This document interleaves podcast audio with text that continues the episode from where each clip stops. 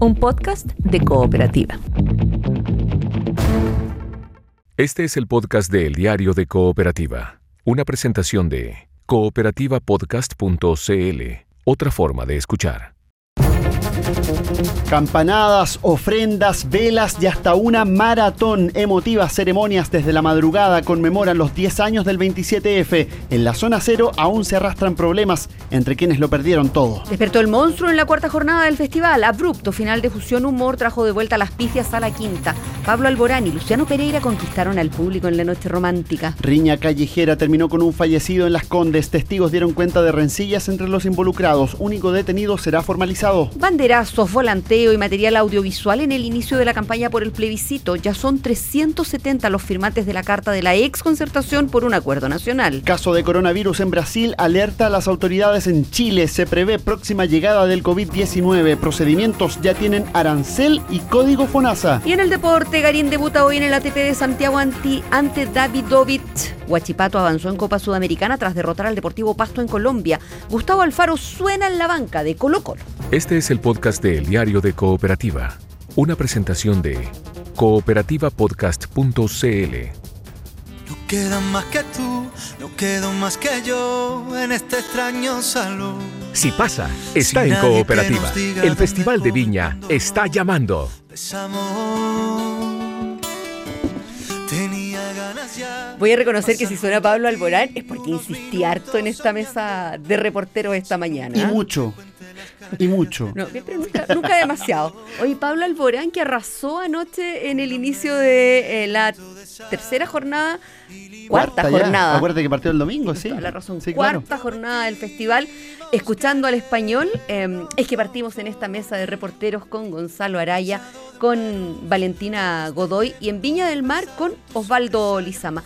¿Cómo estás, Vale? Hola, ¿qué tal? Buen día. Osvaldo Lizama, ¿qué tal? ¿Cómo estás? Buenos días. Ya vamos a estar eh, con segundos nada más ahí en la ciudad jardín con, eh, con Osvaldo Lizama. Eh, pero claro, fue una noche romántica, la vamos a estar comentando. Y no solo con Alborán, después Luciano Pereira creo que hizo También, lo suyo, pero ahí ya no alcancé a escuchar nada. Y entre medio el monstruo que, que despierta, que aparece, pero apunta los dardos contra los animadores. Osvaldo Lizama, allá en Viña del Mar, buenos días.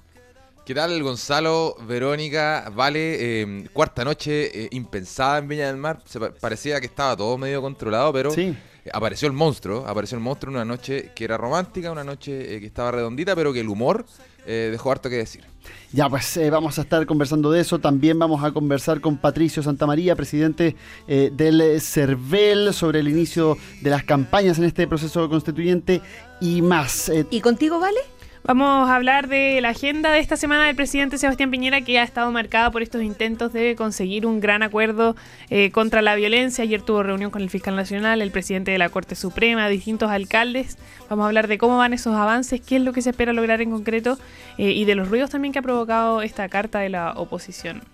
De eso y más en esta mesa de reporteros que parte a las 8.5. Hay 13 grados en Santiago, hay 15 en Viña del Mar y Valparaíso. Entre Santiago y Valparaíso hacemos esta mesa de reporteros en el diario de Cooperativa.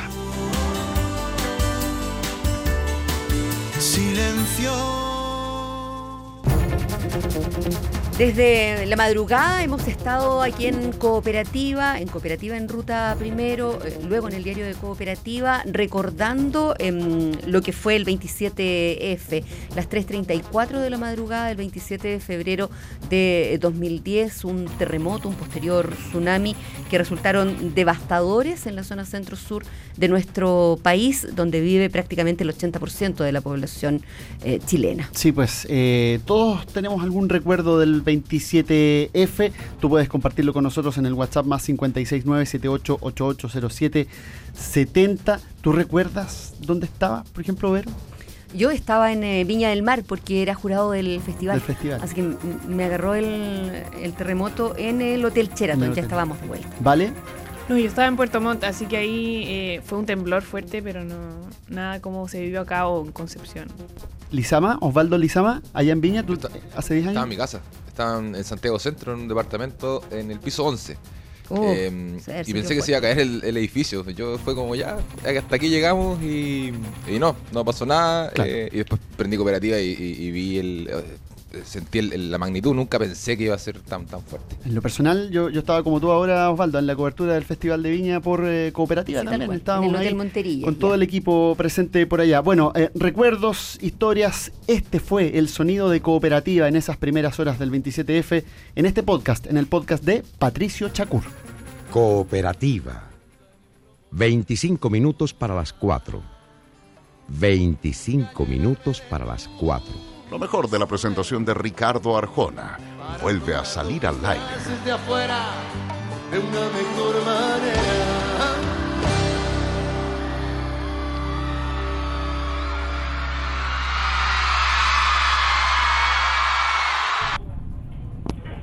Cuando sí hay un, hay un temblor, hay un temblor. Agarro la pepa. Un temblor. Vengan a la puerta, ven a la puerta. Muy, muy fuerte, weón. El diario de Cooperativa está llamando. Buenas noches, eh, les informa el periodista Mario Antonio Guzmán. Estamos desde la comuna de Maipú entregando el eh, primer reporte de lo que ha sido este fuerte movimiento telúrico que se ha vivido hace algunos eh, Pasadas las minutos, tres y eh, media de la mañana se sintió el fuerte sismo. La situación se manifestó eh, con distintos cortes de energía eléctrica y también hemos constatado distintas caídas de árboles que se han producido en esta zona y eso nos hace recordar el sismo ocurrido el 3 de marzo de 1985. Tranquilo. Se acaba de cortar la luz. Tranquilo. Hay casas en la zona de acá de Win, casas antiguas, que muchas de ellas no resistieron lo que es eh, este sismo. Ah, hay gente en las calles, gente muy preocupada, tratando de comunicarse a través de vías celulares que no, no están funcionando todas las compañías. Va a pasar. Eh, las calles totalmente eh, abiertas, camiones eh, volcados, sectores de, Talcahuano Puerto que no se pueden acceder, están totalmente inaccesibles, derrumbes, incendios por todos lados. 8 grados Mercalli para la región metropolitana, 8 grados Mercalli para la región de O'Higgins, 8 grados Mercalli para la región del Maule, 9 grados en Mercalli para el Biobío y 8 grados Mercalli para la región de la Araucanía. Fue, fue terrible, fue realmente impresionante, pero estamos, tra- estamos tranquilos. Piso 25 se siente fuerte. Señora, eh, ¿más tranquilidad hasta ahora todavía no? No, todavía no. Asusta todavía. Lo largo, ¿no? Y las cosas que caían también. Yo pensé que era mi último día. De verdad, sí. Pensé que era una pesadilla, no sé, estaba demasiado asustada y sentía que todas las cosas que se caían y todo era muy fuerte. se ha caído, así de simple, ya no existe el legendario, el histórico campanario de la Iglesia de la Divina Providencia aquí en la capital. Se nos ha indicado que algunos pasos sobre nivel están teniendo problemas. Ante... Vamos a volver a la Oficina Nacional de Emergencia, entiendo, donde habla la Presidenta de la República. Eh, en el caso de la isla Juan Fernández, efectivamente eh, existió, no sé si puedo calificarlo de tsunami, pero al menos una ola de gran proporción, no conocemos los datos exactos, que habría avanzado hasta la mitad del pueblo. Eh, sin embargo, la información que la Armada hasta ahora nos entrega es que hasta ahora no habría riesgo de tsunami. Vamos a estar se viene saliendo el mar! ¡Apúrense! ¡Uy! ¡Píguenla, píguenla! El temblor fue espantoso. Nunca antes eh, había pasado esto. Y, y después el pánico de la salida al mar. Tuvimos que correr a los cerros. Bueno, en lo que la localidad de Iloca ocurrió que el mar eh, se salió lamentablemente, lo cual produjo que se llevó varias buenas viviendas y un, un local con una feria artesanal grande. Eh, nosotros salimos arrancando, eh, detrás seguía el agua, subimos cerro arriba, pero hubo mucha gente que arrancó hacia los, hacia los países pacauquenes y los agarraba a la ola y se llevó con auto y todo para adentro. Estábamos todos durmiendo y sentimos el, el primer remesón. Eh, yo tomé a mi papá, que tiene 80 años.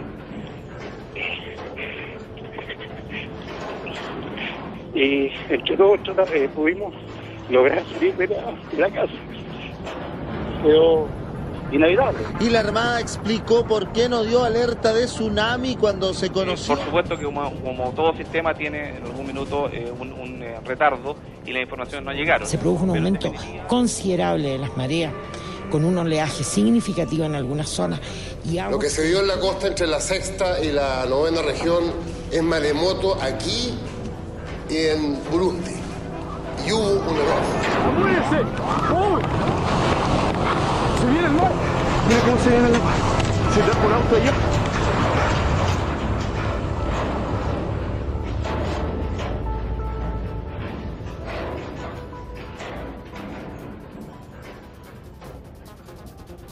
La crónica, el podcast de Patricio Chacur a 10 años del 27F con los sonidos de cooperativa, con una transmisión que se inició ese 27 de febrero del 2010 a las 3.34 minutos de la madrugada y que se extendió, Vero, tú lo recordarás bien, de manera Sí. ininterrumpida. Por lo menos un par de semanas. Sin cortes comerciales durante por lo menos un par de semanas en, un esfuerzo que también consideró un trabajo social importante con oyentes de cooperativa que llegaron a nuestros estudios entonces ubicados en Antonio Belet a preguntar por personas desaparecidas con la disposición de líneas telefónicas para que las personas en la zona pudieran preguntar por familiares y entregar también información. Durante varios días se daban los nombres de las personas que no eran encontradas porque no había comunicación y por lo tanto simplemente no podían eh, toparse.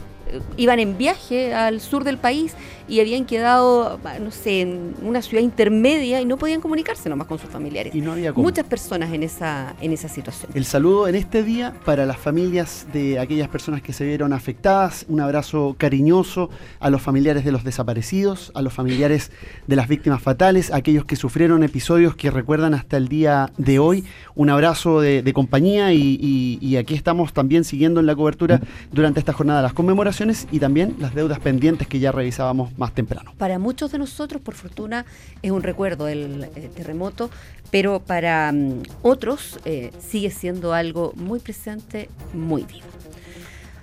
Cambiamos el tema en esta mesa de reporteros en que estamos con Valentina Godoy aquí en el estudio, estamos con Osvaldo Lizama en la Quinta Vergara. Partamos hablando de política, vale. Sí, eh, decíamos que íbamos a hablar de este gran acuerdo que ha intentado eh, plasmar el presidente Sebastián Piñera desde que volvió de sus vacaciones el día lunes, que ha estado hablando de esto. Eh, hay que decir que hoy el orden público es el tema número uno en la moneda. Aseguran que, por ejemplo, hay conciencia de que llevan cuatro meses sin poder controlar el orden público y es parte también lo que impulsa a que de cara al mes de marzo se tomen estas eh, decisiones o medidas, o no queda muy claro todavía en, en qué se van a traducir. También fue detonante lo que pasó el día domingo en Viña del Mar.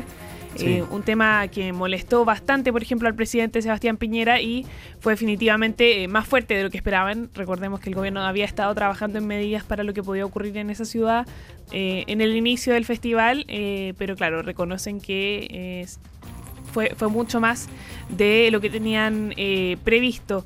Pese a que en la moneda aseguran que están mejor preparados para lo que viene en marzo que lo que estaban eh, en octubre. Cuando todo el mundo se Eh, sorprendió. Claro. ¿No? Sí, pues se busca también eh, una mayor condena a la violencia, se busca no solamente eh, reforzar el despliegue de quienes controlan el, or- el orden público, sino que se busca también eh, un respaldo a las medidas del gobierno. Lo que preocupa es que, eh, dicen en la moneda, eventualmente se tomen medidas y la oposición salga a cuestionarlas Claro. o decían... eh, iniciar acciones como una acusación constitucional Como es le pasó al intendente metropolitano, ¿no? Exacto, Sí. eso parte de lo que tratan de evitar. De ahí se entiende también, me imagino, Vale, eh, o quizás no tú me corregirás, pero de ahí se entiende la ronda de reuniones eh, de la última jornada con distintos actores políticos y también del Poder Judicial eh, para apuntar justamente hacia un cierto consenso frente a los hechos de violencia. Sí, ayer eh, efectivamente estas reuniones fueron convocadas con ese objetivo de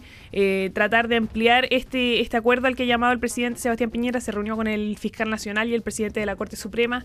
Durante la tarde también con alcaldes. Hubo además una reunión como de coordinación del Ministerio del Interior con carabineros, la PDI y el propio presidente. Eh, eso también pensando en la coordinación para el mes que se inicia este fin de semana. Eh, pero ¿qué implica también este acuerdo contra la violencia? Se han iniciado eh, conversaciones también con varios actores políticos, eh, pero no todos, es lo que han advertido de la moneda, se marca ahí el límite. Escuchemos lo que dijo sobre esto el ministro del Interior, Gonzalo Blume.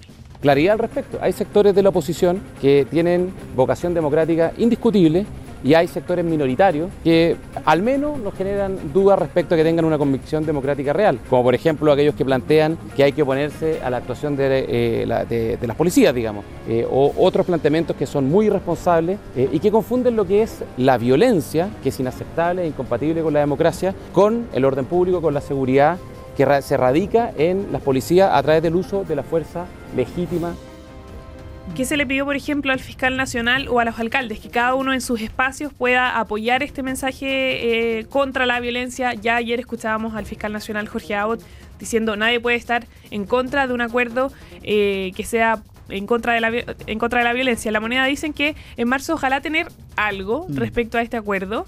Que es algo, no está demasiado claro no necesariamente es un documento que se firma, dicen que no, eh, y de ahí también surgen dudas de cuál va a ser su utilidad, va a ser algo netamente comunicacional. Eh, ¿Qué pide el, gobierno en el fondo? Por ejemplo, deslizan que se apoye la reforma a carabineros, que se apoyen las medidas, las leyes eh, que van... Antisaqueo. Exacto, an, eh, anticapuchado. Anticapuchado. que ahí es donde viene, digamos, la piedra de tope finalmente de cara a, la oposición o a sectores de la oposición, porque seguramente el gobierno, claro, va a querer que el acuerdo se materialice a través de medidas como esa, como la reforma de carabineros, etcétera, y desde otros sectores dirán, a ver, no, yo estoy contra la violencia, pero no de esta manera, no con esta medida, no con este proyecto de ley. Y hablan también, por ejemplo, de condenar a quienes no condenen la violencia, y ahí se pone como ejemplo al Partido Comunista estas declaraciones del alcalde Daniel Jado el fin de semana, y dan como ejemplo también eh, en privado en la moneda no apoyar las acusaciones constitucionales o no apoyar tan fácilmente una acusación constitucional que viene de un parlamentario del Partido mm. Comunista. A eso se refieren cuando dicen mm. aislar o no hacer alianzas políticas eh, con quienes no condenen la violencia. Y ahí también reaccionó ayer el presidente del Partido Comunista, Guillermo Tellier, que decía que al presidente Sebastián Piñera probablemente le gustaría dejar fuera de la ley al Partido Comunista. Pero da la impresión de que hay una suerte de confianza también en la moneda Vale, de que eh, la misma gente ha ido, la gente en la calle, todos hemos ido de alguna manera variando la postura inicial de algún tipo de aceptación de, bueno, si se está haciendo esto porque hay un fin mayor, que era lo que se decía en un principio, aún, ¿saben qué? Parece que con violencia no vamos a llegar a ninguna parte, eh, que, se, que se confía en que la mirada de la gente sea esa también, no solamente de los, de los políticos, ¿no? O sea, también siempre eh, se ha marcado, creo yo, la línea divisoria entre las manifestaciones y los hechos de violencia que se dan después de las manifestaciones. Eh, pero claro, y también por ejemplo, lo que dicen en la moneda en Plaza Italia no es, no es el problema lo que pasa un día viernes en Plaza Italia, es lo que pasa en los alrededores, en la calle Carabineros de Chile, por mm. ejemplo, que es ahí donde se producen los hechos eh, más graves. Oye, vale, y el presidente, bueno, ayer tuvo una ronda de reuniones, pero planea reunirse, por ejemplo, con la oposición, porque así como el gobierno a lo mejor va a querer que con este acuerdo haya respaldos a ciertos proyectos, yo me imagino que la oposición para sumarse a un acuerdo también va a requerir ciertas cosas. Uno podría anticipar que desde ya eh, podría haber una mirada hacia el tema de los derechos humanos, a un compromiso quizá o a medidas para resguardar el tema de los derechos humanos, medidas más, más intensas de las que hay hasta ahora. ¿Ha, habido o va a haber algún acercamiento ahí entre el presidente directamente y la oposición? Sí, lo que, lo que dice el, gobierno eh, es que no necesariamente va a ser el presidente, que a cargo de estas reuniones más políticas va a estar el ministro del Interior, eh, Gonzalo Blumel, y ahí uno piensa también que puede ser algún tipo de resguardo, eh, considerando que eventualmente la oposición podría decir, no, nosotros no nos vamos a juntar con el presidente, pero lo que ha planteado la oposición es que tiene que ser, claro, un acuerdo para rechazar la violencia, pero que vaya de la mano con una agenda social eh, potente. También está todo esto de la carta de eh, más de 300 personas, eh, muchos ex ministros de la ex concertación, la ex nueva mayoría, que fue muy valorada en la moneda porque además llega en un momento, más allá de que no se trabajó para presentarla después de estas mm. declaraciones del presidente donde llama este acuerdo, se da un día después de que el presidente hace esto y por eso también eh, cae bastante bien en la moneda, pero del otro lado genera un, ruido interno también en la oposición, varios cuestionamientos, por ejemplo, de los presidentes de mm.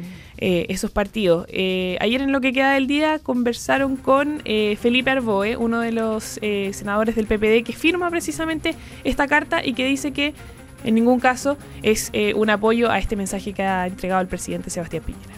Es que el gobierno está dando tumbos. Lo que nosotros hemos planteado es un acuerdo de transformaciones. El gobierno que nos responde, la agenda de seguridad. Perdóneme, ya hemos aprobado muchos proyectos en materia de seguridad. Entonces, aquí hay que entender que de esta crisis social se sale con política social. Ese es nuestro llamado al gobierno, a entender que por ahí va el camino de un eventual acuerdo. Bueno, ahí está eh, el senador Felipe Arboy, que claro plantea esta división.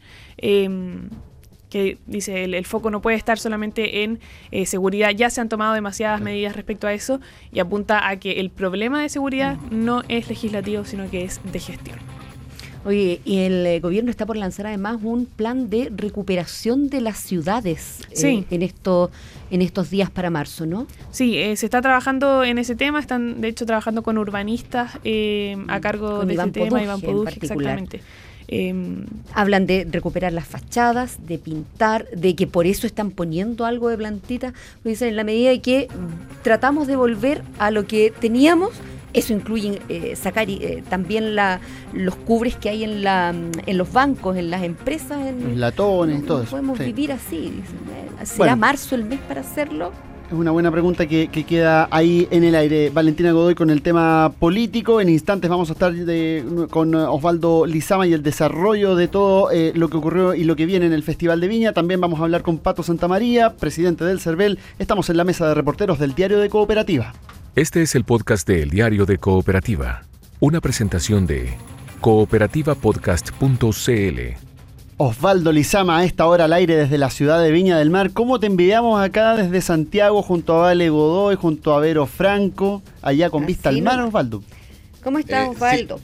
Estamos eh, con un viña del mar nublado, no tienen mucho que envidiarme todavía porque hace, frío. Pero ya más, pero más ratito despeja, además más que el sueño que debe tener Osvaldo Lizama. Es verdad, Sí. todas las Hay noches bastante hasta sueño. las 3 de la mañana. Bastante. Oye, pero anoche cantaste o no cantaste con Pablo Alborán? No, Porque yo sí. no, no, no es mi música. No es lo mi tuyo. música, no es mi música. Pero estuvimos atentos viéndolo, sí. Eh, Pablo Alborán, un show eh, bien redondito, eh, bien correcto, pero eh, siento que le falta un poquito como de alma a Pablo Alborán, le falta un poquito de entrega con el público, pese a que la Quinta Vergara se lo cantó todo anoche eh, con el español que venía por tercera vez al festival. Eh, pero si uno, eh, lo decíamos ayer incluso, si uno compara, por ejemplo, las voces de España, las voces históricas que ha dado la balada española, Pablo Alborán, siento que le falta eh, un poco de, de enjundia, como se dice, Ah. eh, un poco de, de- de calidez con el público. ¿Demasiado También correcto, Osvaldo? es muy, muy, muy correcto. Demasiado correcto. No se sale de los márgenes. Es correcto sobre el escenario y fuera del escenario también. Mm. Es un artista que siempre ha hecho su carrera por ese lado y se nota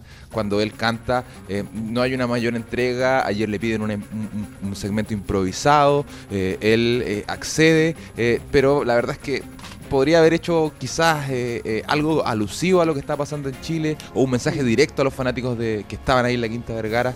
Eh, pero bueno, Pablo Alborán siempre ha sido así, siempre, siempre ha tenido esa estampa eh, de ser un cantante bien serio, un cantante que está dentro de los márgenes. Y así pero lo cumple, siguen y así lo quieren. Sí, claro. Principalmente las mujeres que estaban en la quinta, que tú dices lo corearon, bailaron, cantaron.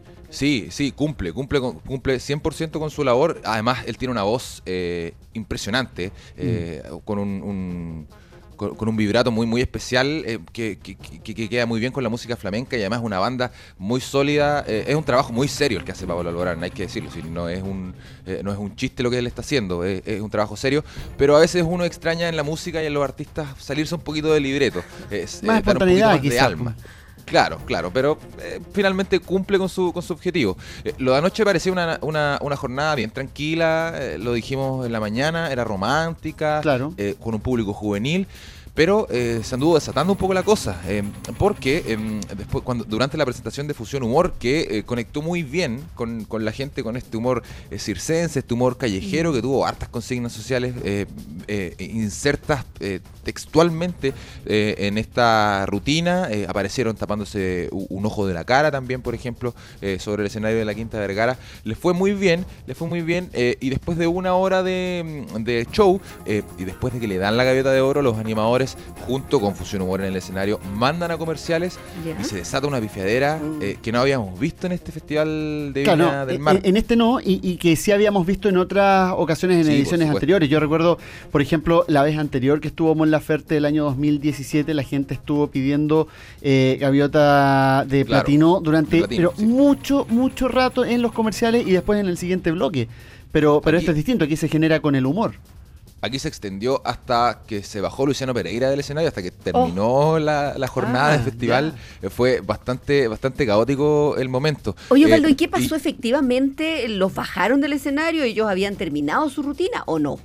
No, no los bajaron del escenario eh, y ellos tampoco habían terminado su rutina. Lo que pasó fue que ellos se pusieron a improvisar y se alargó el tiempo y llegaron hasta el tope de, de- hora en el que ellos podían estar sobre el escenario y lo explicaron en conferencia de prensa. Escuchemos la explicación de Fusión Humor que jamás se explicó en la Quinta Vergara y por eso se extendieron tanto las pifias. La gente, bueno, quizás no sabe por qué nos cortan, pero técnicamente es por un tema de tiempo. Se lo comentamos de que no hay, como, y reitero eso, no hay ningún tipo de censura, no nos vimos eh, censurados en ningún caso, no nos dijeron nada, solamente que cumplimos con un tiempo determinado. Pasó responsabilidad nuestra que no, ex- no, no, no extendimos, improvisamos un poco, jugamos más. Y claro, y una cosa también de, de respeto hacia el artista, también una cosa interna de nosotros, de respetar, por supuesto, a Luciano que viene luego de nosotros, y la competencia, por supuesto. Entonces era una cosa de conciencia, de tiempo estipulado, nada más que eso. De hecho, podríamos hacer un show, chiquillos, para ahora, para marzo, que se llame Lo que no se vio. Ya, ahí intentan también capitalizar eso. sí. Pero claro, también, ah, no sé, a, a mí en lo personal a estas alturas también me, me parece, no sé, no sé si ridícula es la palabra, pero se acerca a eso, plantear que haya censura. O sea, uno entiende ya que a estas alturas los artistas, Con todo lo los que se ha dicho organizadores, y claro, hecho. y los organizadores saben perfectamente quién es cada Ah. artista, por dónde va su línea editorial, si se quiere. Entonces, claro, hablar de censura Faltó- no sé si aplica. ¿Faltó manejo de, de- del animador en concreto, no? Sí, por supuesto. Yo creo que faltó manejo de los animadores eh, porque podrían haber salido a explicar eh, lo que ocurre- eh, lo que realmente había ocurrido de que eh, Fusión Humor se puso a improvisar y con eso se alargó finalmente su rutina. Claro. Se desligan de la culpa y sacaban las pifias de una. De hecho, eh, durante el- la presentación de Luciano Pereira em, le gritaban a María Luisa Godoy que lo dejara cantar durante una de las entregas de Ah. Gaviota. Eh, entonces, eh, Oye, da ver, cuenta un poquito de- claro, de- lo- del manejo eh, errado que tuvo eh, la dupla de animadores anoche. Es que e- ese tema se ha instalado particularmente, yo creo que en esta edición del festival desde el minuto uno, cuando en definitiva tienen que hacerse cargo de lo que ocurre en la primera noche, del contexto en el que estamos, pero ese hacerse cargo también se ve quizá un poquito forzado, donde todo lo que ha ido siendo puesto en escena por los animadores ha sido un poquito maqueteado, muy libreteado. Da, da para, da para discutirlo, ¿no? Mira, le- le- les, ten- les tengo un momento de anoche eh, con María Elisa Godoy eh, metiendo un poco la pata después de, justo antes de la competencia y después de la presentación de Fusión Humor, cuando ya vuelven de esta pausa comercial eh, y, y mete la pata y, y las pifias se aumentan muchísimo. Escuchemos ese momento con María Elisa Godoy, la animadora del festival. todo el amor a Fusión Humor, todo lo que lo apoyaron, todo lo que entregaron aquí en la Quinta Vergara. Nos encanta que reaccionen, nos encanta que ustedes representan lo que sientan por sus artistas. Nos gusta también que despierte el monstruo, pero también nos gusta que tengan respeto y que tengan respeto por todos los artistas. Porque aquí vienen artistas de todos los países y se han esforzado mucho y han trabajado Una declaración eh, poco afortunada en un momento donde Sí. están, donde hay pifias pedir difícil. respeto. eh, es algo que no se había visto en Viña tampoco. Mm. eh, Nunca un animador había pedido respeto al monstruo. eh, de hecho, es parte del folclore del Festival de Viña del Mar que aparezca Que el el monstruo monstruo- alguna vez. Oye, Osvaldo, ¿qué se espera para hoy en la noche? Hoy se espera el, el esperado, eh, valga la redundancia, show de Maroon 5, que ya están en Chile, Ya ya están, llegaron sí. anoche. eh. Adam Levine ya, ya está eh, cerca nuestro.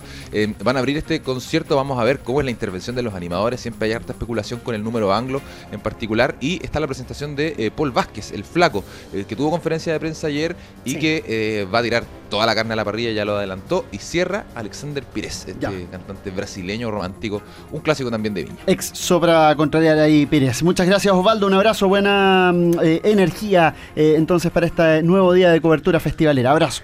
Chao, Un abrazo, que estén bien. Chao. Chao. Hoy estamos en la mesa de reporteros del diario de Cooperativa junto a Gonzalo Araya. Estamos con Valentina Godoy y queremos sumar a la conversación a esta hora al presidente del Consejo Directivo del CERVEL, Patricio Santamaría. ¿Cómo está, Patricio? Buen día. Buen día, Verónica. ¿Cómo está Gonzalo, Valentina? Hola, Gusto saludarlos. Partió la campaña del plebiscito y usted ayer se reunió con el presidente Sebastián Piñera y salió planteando que los partidos no van a tener límite de gasto en las campañas para este plebiscito de eh, abril, que las colectivas no van a tener tope ni de aporte ni de gasto. ¿En qué se puede traducir eso? ¿Qué problemas puede traer eso, Patricio?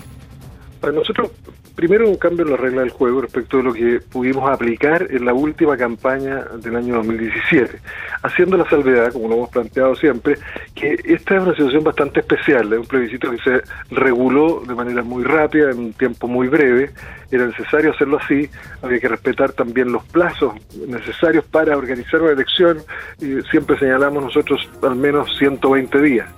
Eh, y por otro lado, porque tiene características diferentes a lo que conocimos en la ley que reguló precisamente tanto los ingresos, el origen, los aportes como los gastos eh, en materia electoral. Y que en este caso no hay candidaturas que se inscriban en el registro electoral, que se declaren e inscriban, no hay administradores electorales, no está esa obligación. Nosotros no tenemos facultades de hacer seguimiento de los aportes que deben hacerse necesariamente a través de cuentas bancarias que abre el director del servicio electoral por mandato de cada una de las candidaturas. Está esto establecido respecto de cada uno de los cargos que se, que se eligen, eh, hay un límite presidencial, de senadores, de diputados, depende del número de, electores en cada una de las regiones. Bueno, todo eso no ocurre, aquí estamos resolviendo opciones. Por eso también nosotros lo que hemos planteado es que en lo posible debiera ser candidatura y eso no quiero sentirme como pidiendo respeto al monstruo, como, como eh, eh, recién lo comentaban ustedes, pero que lo relevante y lo que tenemos que entender aquí en eso los medios de comunicación nos pueden ayudar mucho, y los comunicadores, pero también los líderes políticos, quienes tengan responsabilidades, es que la, trascendencia de la decisión eh, es fundamental y obliga a una reflexión, a un debate de ideas, a efectivamente ir más allá. No estamos comprando el futuro, sino que estamos construyendo o preparándonos para construir este todo y todo el futuro. Patricio, pero, pero digamos, la, el historial, de, el patrón de conducta, el formato, cómo los partidos aplican sus modos operandi en las campañas, apunta, eh, digamos, hacia un despliegue, hacia poner despliegue sobre la mesa, poner despliegue en las calles. Eh, eso está ligado finalmente a los recursos. Entonces, ¿qué tanto cree usted que los partidos van a acoger este llamado a las candidaturas austeras, que fue lo que usted planteó ayer? Bueno, en el caso de los partidos tenemos una situación bien especial, porque eh, la ley de partidos políticos se aplica por disposición de, la legislación que habilitó el plebiscito, de tal manera que nosotros eh, tenemos supervisión y vamos a controlar y estamos controlando. Es más, fuimos más allá de la ley y dictamos un instructivo que hoy día está en la página cervel.cl y que es conocido por todos los partidos, donde efectivamente vamos a preocuparnos que se cumpla aquí con el hecho de que no haya donaciones, por ejemplo, que no tengan origen nacional, que no haya aporte de empresas, eh, que está prohibido y para los partidos que los afiliados cumplan con el límite o el tope máximo que tienen de aporte, que son 500 unidades de fomento anuales, que los terceros eh, adherentes a los partidos cercanos a los partidos cumplan también con ese límite de aporte. O sea, precisamente para los partidos está hecha esa regulación, se han eh, elaborado hay formularios para los efectos de evitar que aporte en especie puedan de alguna manera evitar el control nuestro. Y además dijimos, miren, hay que definir muy bien qué gasto se va a hacer con aporte fiscal, el que reciben los partidos que están inscritos hoy día, 22 partidos, qué gasto va a ser con aporte privado que ustedes van a recibir. Tiene que rendirse 30 días después del plebiscito y nosotros eso lo vamos a revisar. Es decir, respecto a los partidos políticos, eso está funcionando. ¿Y el problema entonces es con las personas naturales? Si a mí se me ocurriera mañana hacer campaña por eh, cualquiera de las dos opciones, eh, ¿podría yo poner la plata que encontrara? ¿Podría pedir financiamiento a un amigo en Estados Unidos, de Bello Soros, por ejemplo? Bueno, el, el, tema precisamente de la desregulación está respecto a personas naturales y también de organizaciones eh, sin fines de lucro, digamos así. Creo que hoy día está absolutamente eh, claro y está en el inconsciente y no debiera regularse que las empresas no pueden hacer aporte, por lo pronto no van a poder rebajarla como gasto y ese tema ya está resuelto desde el punto de vista tributario y también incluso penal. Pero, pero respecto de personas naturales, otro tipo de organizaciones está desregulado. Y ahí es donde entonces hay que llamar más bien a la responsabilidad. Uno puede tener eh, aquí claro lo que ha ocurrido durante el último tiempo, pero no por eso debe abandonar un llamado al deber ser, a lo que tenemos que, eh, cómo debemos actuar, cómo debemos es la única eh, eh, mecanismo que tenemos hoy día como mecanismo como servicio electoral para eh, de alguna manera enviar un mensaje a ese sector que hoy día quedó desregulado. Pero donde existen proyectos de ley y la próxima semana va a estar funcionando el, el Congreso y los poderes colegisladores podrán tomar la decisión que corresponda en, en- en su momento. Nosotros decimos lo que nos corresponde como órgano regulador, administrativo y organizador del, del evento. Pero para el tema del plebiscito, eh, ¿ya está o usted cree que podría impulsarse una ley corta o algo así? Está eh, desde antes del feriado judicial, hay una propuesta y de, de- creo que hay más de una propuesta, incluso a nivel de senadores y de diputados.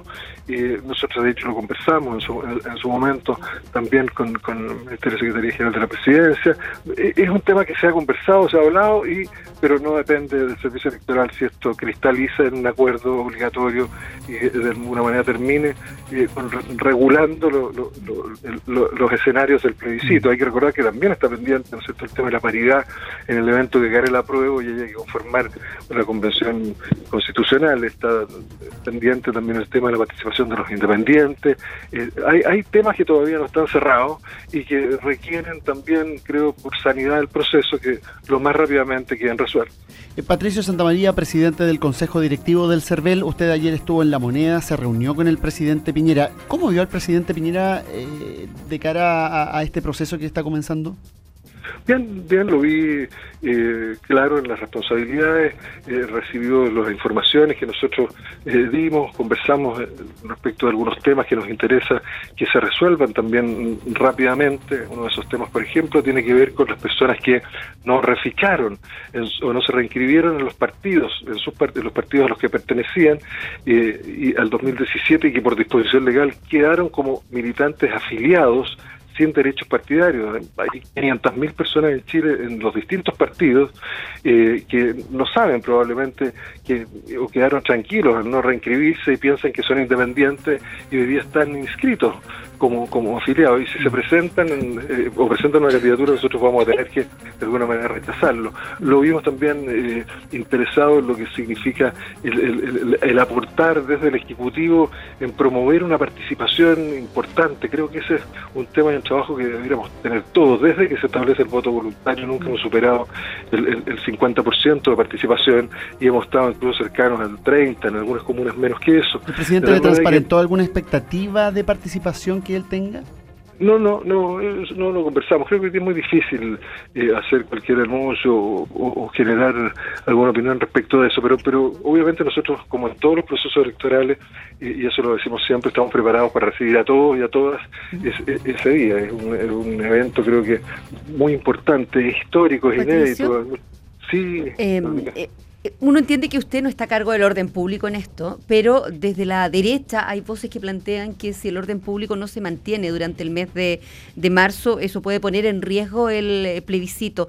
¿Hay medidas que se estén tomando desde CERVEL para, mm, eh, no sé, para trabajar la seguridad en los más de 2.300 locales de votación que va a haber, eh, particularmente ese, ese día de abril? A ver, nosotros en esto queremos ser muy claros. Eh, en el sistema electoral chileno hay diferentes instituciones que participan y tienen diferentes eh, obligaciones, atribuciones y facultades. Desde el punto de vista de lo que es el orden público, la seguridad en ese día eh, corresponde al Ejecutivo, eso creo que está claro, quedó definido ayer incluso en el diario oficial, cuando el presidente nombra en cada una de las 16 regiones a encargados eh, representantes de las distintas Fuerzas Armadas, generales, generales, etcétera, que van a estar a cargo de las Fuerzas Armadas en lo que corresponde eh, la seguridad al interior de los locales, de carabineros, eh, en, en el orden público, en los espacios públicos. Eh, nosotros como Servicio Electoral hasta ahora hemos ido tomando medidas y hemos ido evaluando, y esto se va haciendo a la diaria y en todos los procesos, para asegurar que vamos a cumplir bien las funciones, que ese día va a haber materiales electorales, bueno, ya está definido lo que es el padrón electoral, eh, con, con participación de auditoras, eh, hace 30 días también. de ¿Debería electoral, reforzarse la presencia eh, de uniformados en, lo- en los colegios ese día o no? Ese, ese, ese es un tema precisamente que más bien eh, que no nos corresponde a nosotros, porque además eh, en, esta descripción que estaba haciendo yo, eh, el día del, del- del- del- de- digamos, desde dos días antes son las Fuerzas Armadas las que se hacen cargo de los locales de votación, como bien Claro, sabemos. Pero sí. el día de la, de la elección, quien tiene el mandato, quien tiene la potestad de mantener la tranquilidad, el orden, 20 metros alrededor de la mesa, es el ciudadano que está ejerciendo como presidente de la mesa. No es el servicio electoral, no, no, no, es el presidente de la mesa el que puede incluso ordenar la detención Claro, de la persona que esté evitando. Ese tema- En la oficina del local de votación es el jefe del local que es nombrado por las juntas electorales. Y dentro del local son precisamente los miembros de la Fuerza Armada y el jefe quien está a cargo de evitar aglomeraciones, permitir el acceso a la votación. Entonces, eso está muy bien definido y creo que se está trabajando bien. Ese es el mensaje que se Creo que cada, cada uno está cumpliendo su responsabilidad y, y- y- y bien, y eso va a asegurar en el conjunto poder eh, llevar adelante una tarea como esta. Se nos va el tiempo, despedimos a Patricio Santamaría, presidente del Consejo Directivo del CERVEL esta mañana aquí en el Diario de Cooperativa. Gracias, Patricio. Muy buenos Muy bien. días. Gracias a todos. Buen Adiós, día. Verónica. Adiós, Valentina. Que estén muy bien. Buen día. Un alto, hay más que contar. Este es el podcast de El Diario de Cooperativa, una presentación de cooperativapodcast.cl. Llegamos al final de esta mesa de reporteros. Vale Godoy, ¿de qué vamos a estar pendientes hoy? Porque el presidente se va al Biobío. Claro, vamos a estar pendientes de eso, va a participar en la conmemoración eh, de los 10 años del 27F, pero además hay actividades en el, actividades en el Palacio de la Moneda, hay eh, actividades del ministro de las Express, Felipe Ward, que se va a reunir con la ministra del Trabajo, van a abordar los desafíos legislativos y los- las iniciativas prioritarias, dicen, para el 2020. La agenda legislativa para marzo sin duda va a ser tema hoy día. Muchas gracias, Vale Godoy. Buen día, que estén bien. Campanadas, ofrendas, velas y hasta una maratón. Emotivas ceremonias desde la madrugada conmemoran los 10 años del 27F. En la zona cero aún se arrastran problemas entre quienes lo perdieron todo. para conmemorar a las personas que, que fallecieron, fueron 19, y recordar ese día también que nos, nos chocó a todos los chilenos. Y el recuerdo más que nada, venir a rememorar después de 10 años, digamos, la fecha. Más que nada para la gente digamos, que falleció, digamos, los caídos. En la reconstrucción del alma de constitución no hay reconstrucción. Mi mamá murió de pena, le faltó su hijo menor y ella nunca más en cinco años volvió a sonreír. Pablo Alborán y Luciano Pereira conquistaron al público en la noche romántica del Festival de Viña. Fusión Humor despertó al monstruo tras abrupto final de su rutina. Fusión Humor, les quiero contar que están felices y ahora es el momento de invitar a los participantes que también con muchas ganas y con mucha ilusión quieren representar a sus países. No alcanzamos a terminar la primera parte tampoco. Es que improvisamos un poco, te digo, nosotros extendimos también nuestro tiempo, si también eh, somos culpables de eso. Y repetimos, de verdad, no hay ningún tipo de censura. Fue solamente nuestra responsabilidad. Riña callejera terminó con un fallecido en Las Condes. Testigos dieron cuenta de rencillas entre los involucrados. Su único detenido será formalizado. sin media provocación alguna, por lo que señala el testigo, comenzó de inmediato a agredirlo. Y dentro de la agresión el ciudadano cayó golpeándose con el cemento la cabeza, falleciendo en el lugar. Banderazos, volanteo y material audiovisual, todo en el inicio de la campaña por el plebiscito. Del proceso conversamos con el presidente del Consejo Directivo del CERVEL, Patricio Santamaría. Respecto de personas naturales y otro tipo de organizaciones está desregulado. Y ahí es donde entonces hay que llamar más bien a la responsabilidad. Uno puede tener eh, aquí claro lo que ha ocurrido durante el último tiempo, pero no por eso debe abandonar un llamado al deber ser. Es la única mecanismo que tenemos hoy día como mecanismo, eh, como servicio electoral para de alguna manera enviar un mensaje a ese sector que hoy día quedó desregulado. Y en el deporte, Garín debuta hoy en el ATP de Santiago, Huachipato avanzó en Copa Sudamericana derrotando al Deportivo Pasto en Colombia y Gustavo Alfaro suena en la banca de Colo Colo. Aquí termina el podcast de El Diario de Cooperativa. Lo escuchas en vivo de lunes a viernes desde las 6 de la mañana y todos los días en cooperativapodcast.cl.